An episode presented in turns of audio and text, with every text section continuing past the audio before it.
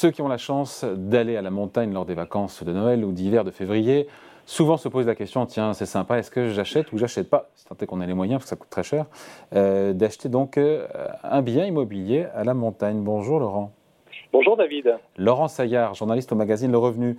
La question se pose encore une fois souvent pour celles et ceux qui ont la chance d'y aller. Et en même temps, il y a le réchauffement climatique, enfin le dérèglement climatique. On a manqué de neige à Noël. Là, il y en a, mais de moins en moins.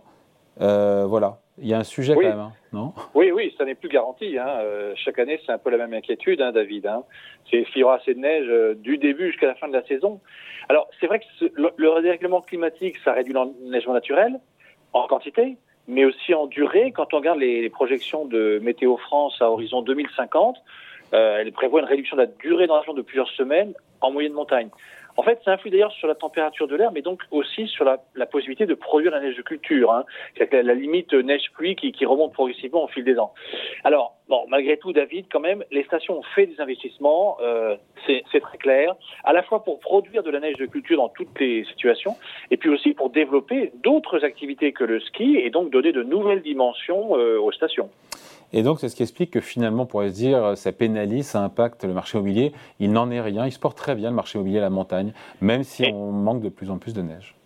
Oui, alors voilà, c'est ça un petit peu le, paradoxe. Euh, il aurait pu euh, effectivement souffrir euh, avec cette menace climatique, et d'autant plus qu'il y a aussi bon, certains avantages fiscaux qui ont disparu pour le neuf, notamment le sensible et aussi des nouvelles menaces qui apparaissent hein, sur le sur la location meublé avec les nouvelles contraintes pour la transition énergétique. Mais effectivement, le constat, c'est que, euh, en fait, quand on regarde euh, euh, l'ensemble de l'évolution des prix, bon, sur toute la France, on est on est sur un rythme, on va dire, bon, qui, qui, a changé hein, depuis quelques mois, mais on va dire sur sur un an, dans les moyennes mobiles, on est à plus 4% sur l'ensemble de la France. Bon, mais quand vous regardez les prix dans les stations de montagne, avant, on va dire, la saison qui a démarré là à Noël, mais en fait, les prix sur un an que nous donne l'analyse de, la Fédération nationale de l'immobilier, la FNAIM, c'est plus 9%.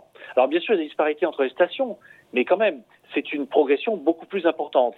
Et bien, quand on regarde dans le détail, pour citer quelques chiffres, David, dans, dans les 340 stations de montagne, euh, la nous dit que le prix moyen des logements anciens euh, c'est 3800 euros par mètre carré. Alors ça, c'est pas dans les Alpes du Nord, je vous le dis tout de suite. Alors voilà, mais les Alpes sont plus chères, et notamment les Alpes du Nord, parce que dans les Alpes, la moyenne, c'est plutôt 4500 euros, et, et ce sera 5400 euh, dans les 70 stations de, de ski alpin qui, qui, ont la plus forte fréquentation. Alors, euh, juste quelques exemples, mais en, moyenne, par exemple, on va être plutôt à 5000 euros à la Plagne, euh, pas loin de 9000 euros à la Clusa, 10 000 euros à Méribel, ou vous allez jusqu'à plus de 13 000 euros à Val d'Isère en moyenne, qui, reste la station la, plus chère de France. Hein. C'est en fait, si vous voulez, ce qui est important, je crois, David, de comprendre dans ce, paradoxe, euh, cette surprise, on va dire, c'est qu'en fait, euh, les prix dans les stations de ski, ils avaient très peu progressé de, on va dire, de 2014 au début de la crise sanitaire, donc à début 2020. En fait, ils ont été quasiment stables, ils n'ont quasiment pas bougé sur cette période de six ans. En revanche, depuis la crise du Covid, ils ont très nettement progressé. Euh, ce que nous dit la FNAIMS dans sa dernière étude, dans sa dernière note de, conjoncture, c'est que en, deux ans et demi, en gros, les prix finalement, ils ont augmenté largement plus de, de 20%. Elle cite même le chiffre de, de 27%. Euh, donc il y a eu euh, effectivement en plus un intérêt pour. En gros, on s'est à, nouveau intéressé à la montagne et ses grands espaces. Montagne, refuge, euh, enfin valeur refuge et refuge aussi pour la santé. Et puis on a vu sortir des programmes neufs avec des prix à plus de 10 000, 15 000 euros le mètre carré, donc autrement dit aussi cher ou plus cher qu'à Paris, et puis même beaucoup plus sur des, biens d'exception.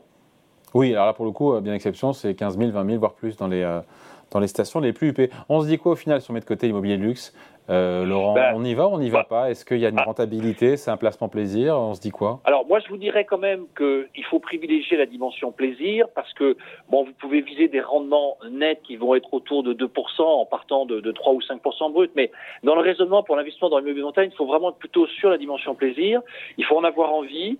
Euh, c'est déjà ce que, ce que les promoteurs un peu spécialisés locaux euh, souvent euh, n'hésitent pas à dire, parce que bon, la haute saison et les bons taux de remplissage des résidences, c'est quand même que quelques semaines par an. Et puis, on a parlé de ces menaces liées à la transition énergétique. Alors, il y a quand même un soutien public, ça, il est vrai. Alors, il prend pas la forme des, soutiens fiscaux habituels, mais il y a par exemple le plan Avenir Montagne, euh, vous savez, qui avait été euh, lancé par Jean Castex quand il était Premier ministre en 2021. Ça faisait partie du, plan de relance post-pandémie. Euh, il vient de sortir là tout juste il y a quelques jours. Bah, il prévoit effectivement d'accompagner un tourisme plus durable, plus diversifié, avec de nouvelles clientèles, où on va accélérer la, la transition écologique. Euh, et puis, euh, bon, quelque part, les acteurs locaux s'y intéressent. On va essayer de diminuer les lits froids, vous savez, les, les, lits euh, qui ne tombent pas assez dans les stations. Et on donne notamment beaucoup de, je dirais, de rôle à des foncières locales qui sont portées par les collectivités.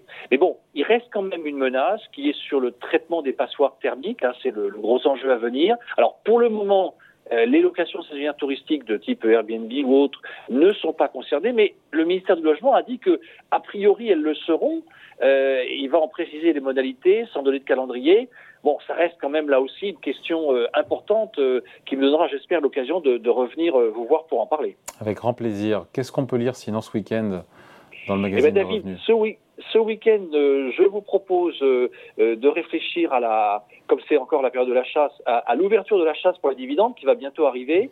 On passe en revue un petit peu, un petit peu tout ce qu'il faut savoir en la matière et, et tous les réflexes qu'il faut se remémorer. Et puis une interview exclusive de, de Jean-Pierre Clamadieu, qui est le président du conseil d'administration d'Engie et qui a effectivement beaucoup de choses à, à dire, notamment dans, dans l'univers des énergies renouvelables.